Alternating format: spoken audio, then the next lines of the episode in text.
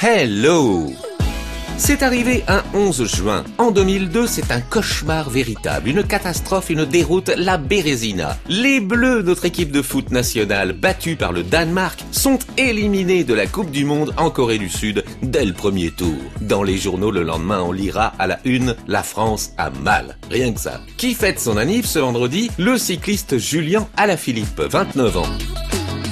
Dans ma story du jour, j'ai l'américaine Alicia Keys. En juin 2001, sort son premier album, Songs in A Minor, avec la chanson Fallin'. Une belle carrière, ça peut commencer comme ça.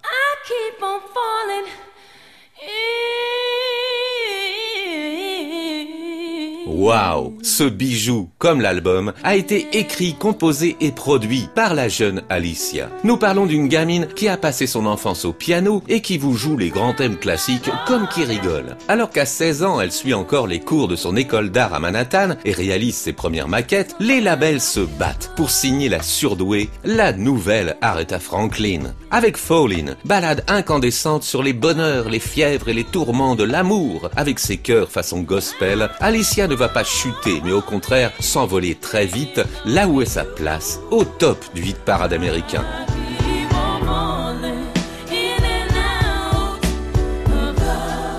Dommage qu'elle soit si moche. Je plaisante, en plus, elle est ravissante. Je l'aime. Voilà, vous en savez peut-être un petit peu plus sur les débuts de la nouvelle reine de la musique soul, Alicia Keys.